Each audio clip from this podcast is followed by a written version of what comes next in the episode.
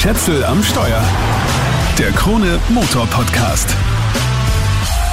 Willkommen zu Schätzel am Steuer, dem Krone Motor Podcast. Ich habe heute für dich den billigsten Neuwagen Österreichs dabei, den neuen Dacia Sandero der dritten Generation.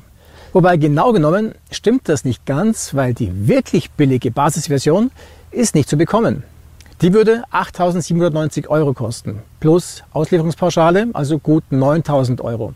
Theoretisch, weil praktisch, kann man die Basis zwar bestellen, aber man wird keinen Händler finden, der das Ding für eine Probefahrt rumstehen hat, weil es niemand kauft. Ohne Klimaanlage, ohne Radio und sogar ohne die Möglichkeit, irgendwelche Optionen mitzubestellen. Mal abgesehen vom lahmen 65 PS Motor, den ich mir persönlich nicht antun würde. Legt man 900 Euro drauf, bleibt zwar bei dem Motor, aber man bekommt die Essential-Ausstattung, wo dann DAB-Radio, Tempomat und solche Dinge dabei sind. Aber immer noch keine Klimaanlage. Das war als Testwagen auch nicht zu bekommen, obwohl ich den Herrschaften bei Dacia seit einem halben Jahr in den Ohren lieg. Jetzt habe ich halt dann doch bei einem Sandero mit der Top-Ausstattung namens Comfort plus einigen Extras zugegriffen, wie es ja auch die meisten Kunden machen. Damit bin ich bei knackigen 14.754 Euro. Das heißt, das billigste Auto, das ich habe bekommen können, kostet zwei Drittel mehr als der nackte Basis Sandero. Billig ist es aber trotzdem noch. Ein vergleichbarer Renault Clio kommt locker 5000 Euro teurer. Und mit dem teilt sich der Dacia Sandero die Plattform. Und auch die Motoren gibt es gleichermaßen im Clio.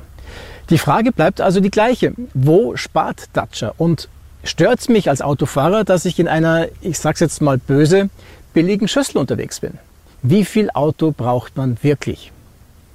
Dazu muss ich sagen, dass mir manches, was uns gerade als modern und cool verkauft wird, ziemlich auf die Nerven geht.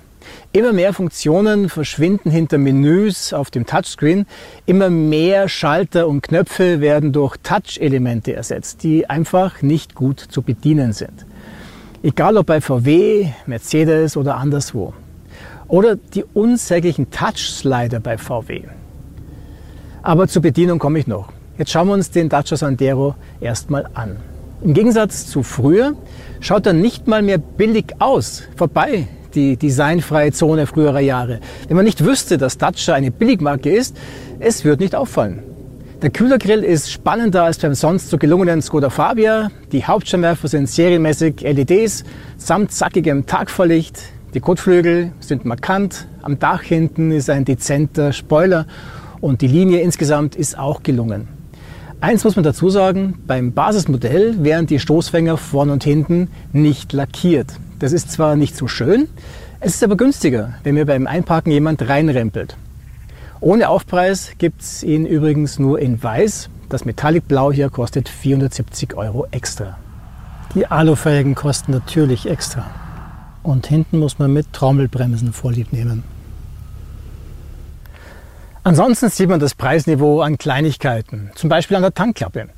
Die hat eine Aussparung zum Reingreifen und den Tankdeckel muss man mit dem Schlüssel aufsperren. Gespart wird auch im Motorraum. Der Motor liegt da ganz einfach nackert drin, ohne Abdeckung. Stört jemanden? Mich nicht. Schauen wir auf die andere Seite. Kommt jetzt ein unpraktischer Mini-Kofferraum mitnichten. Da passen 328 Liter rein. Das geht voll in Ordnung für einen 4,9 Meter langen Kleinwagen. Okay, in den Skoda Fabia passen 380 Liter, aber der spielt auch in einer ganz anderen Liga. Mittlerweile auch preislich. Deswegen gibt's hier auch keine super tollen, lustigen Extras, wie zum Beispiel im Skoda. Aber immerhin Haken an der Seite, wo ich was festhängen kann. Und nicht in der Basis, aber gegen 100 Euro Aufpreis hier schon, einen variablen Ladeboden. Darunter passt in die Reserveradmulde noch einiges rein. Da drin ist allerdings ein Reifenfüllset.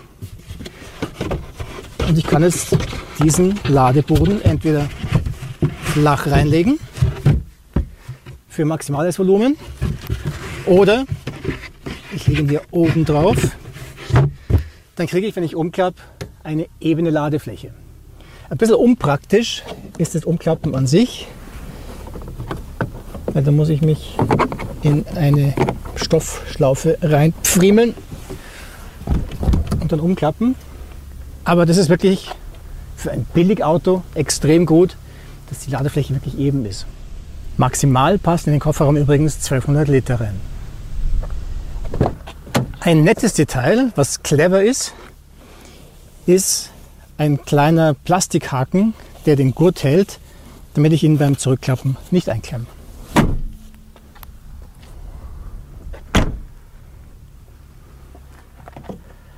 Ach ja, und ähm, mit Verkleidungen haben sie natürlich gespart bei Dacia. Es ist hier in der Heckklappe ein bisschen Plastik und die beiden Griffe, mit denen ich die Heckklappe zuziehen kann, die fassen sich nicht so wahnsinnig angenehm an. Aber die Klappe ist in einem Zug zu. Okay, zum Innenraum. Erstmal zum Platzangebot auf den Rücksitzen. Das ist alles andere als schlecht.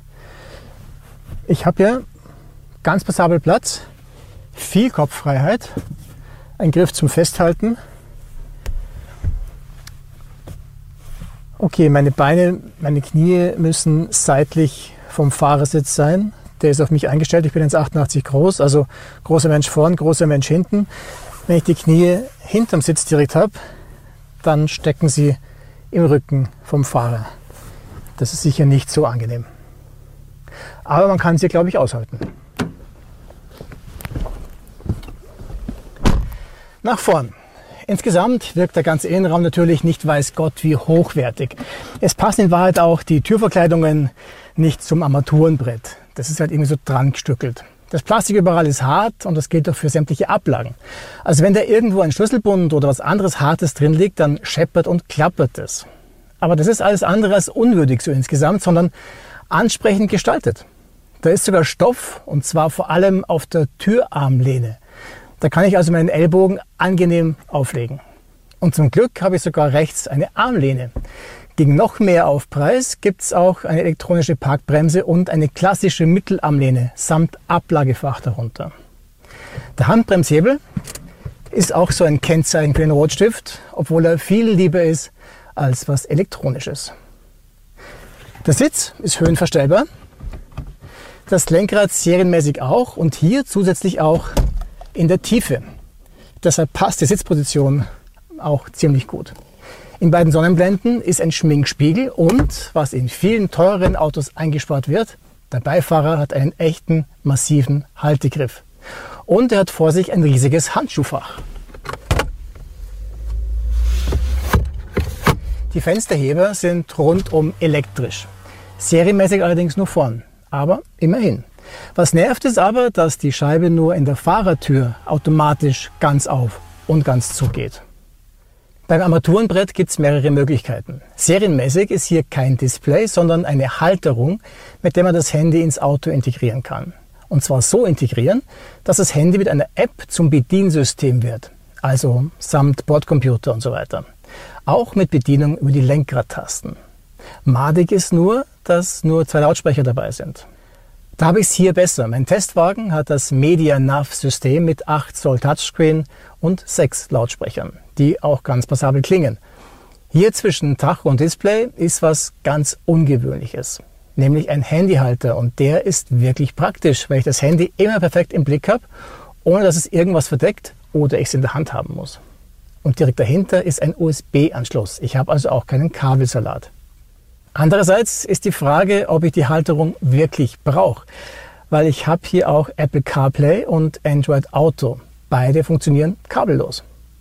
Drahtlos laden kann ich das Handy aber nicht. Ich muss es also sowieso anstecken, wenn ich länger unterwegs bin und vielleicht auch damit navigieren will.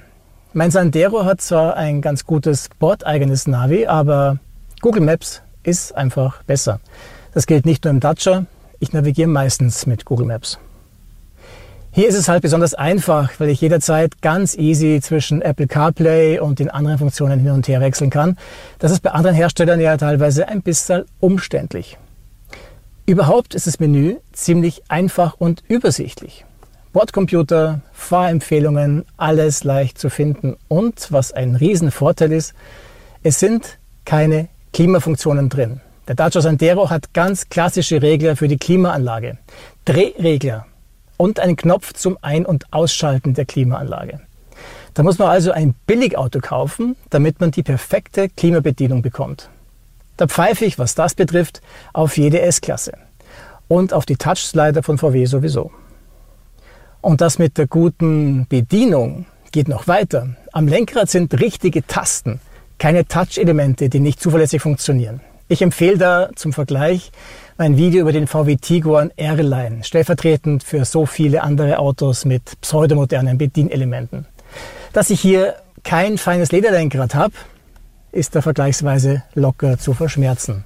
Wie auch die Eigenheit der Klimaanlage, dass ich eine andere Temperatur einstellen muss als in jedem anderen Auto. Ich fahre hier grundsätzlich auf 24 oder 25 Grad statt auf ungefähr 21 Grad, so wie sonst.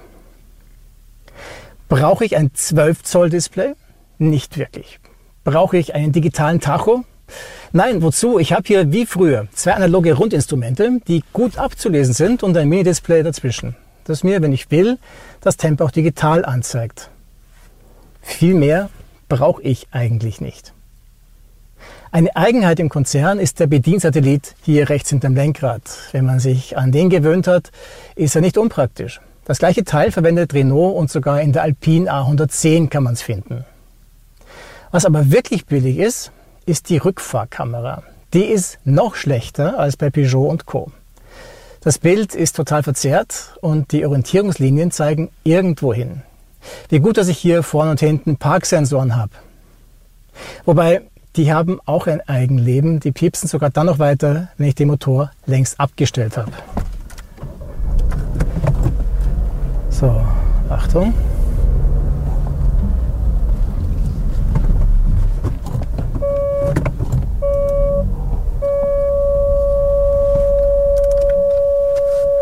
Motor abgestellt. So, und jetzt hört er erst auf zu piepsen. Aber gut, jetzt starte ich erstmal wieder und fahre eine Runde.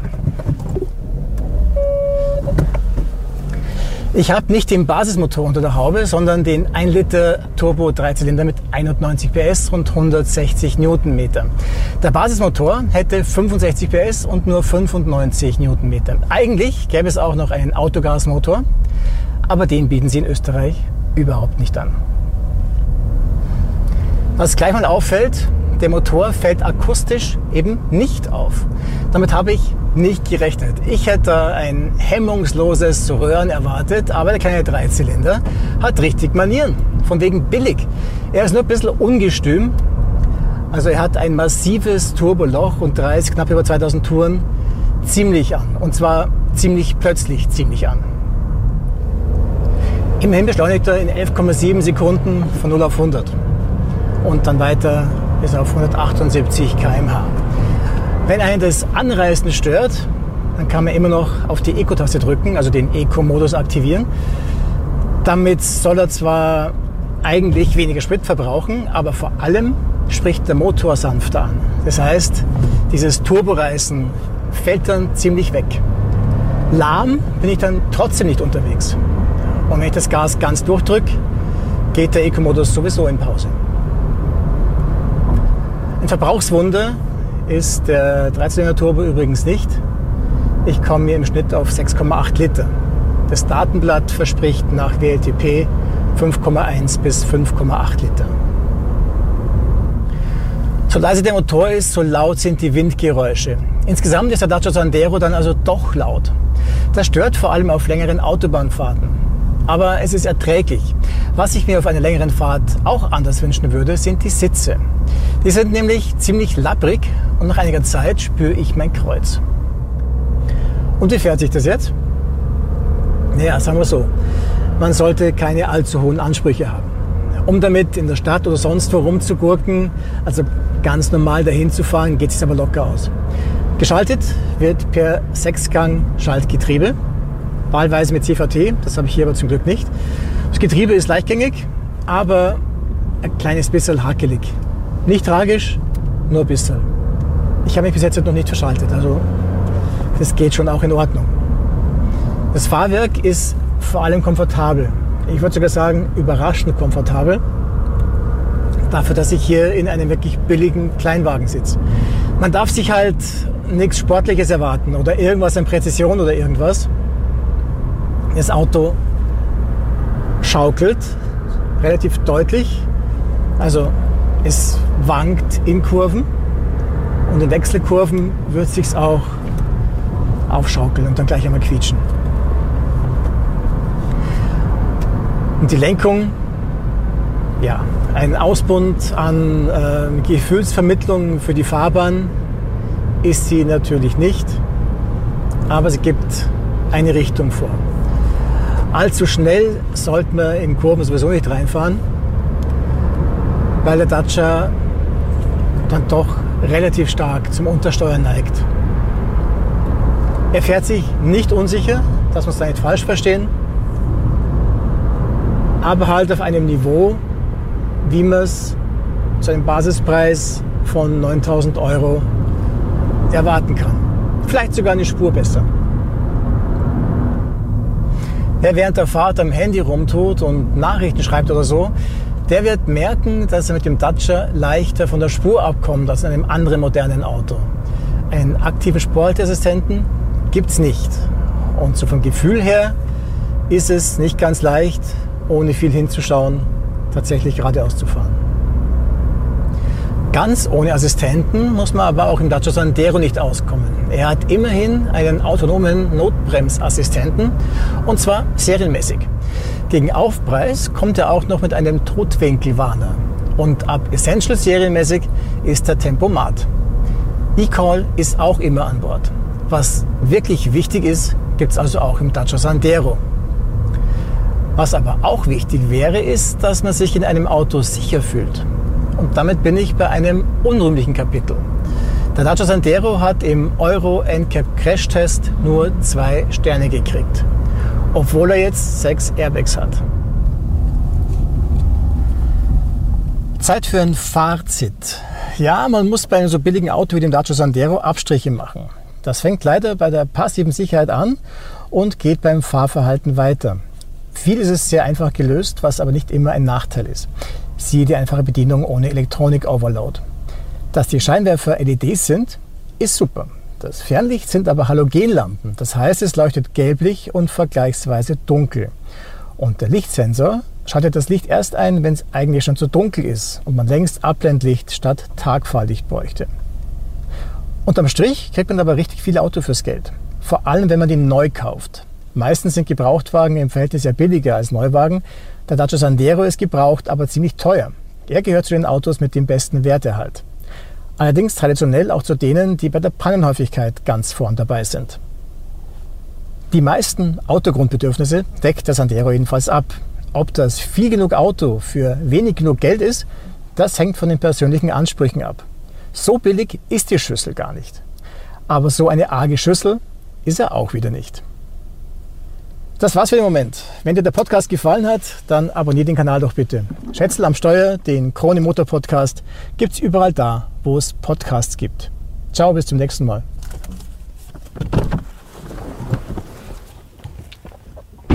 Schätzel am Steuer. Der Krone Motor Podcast.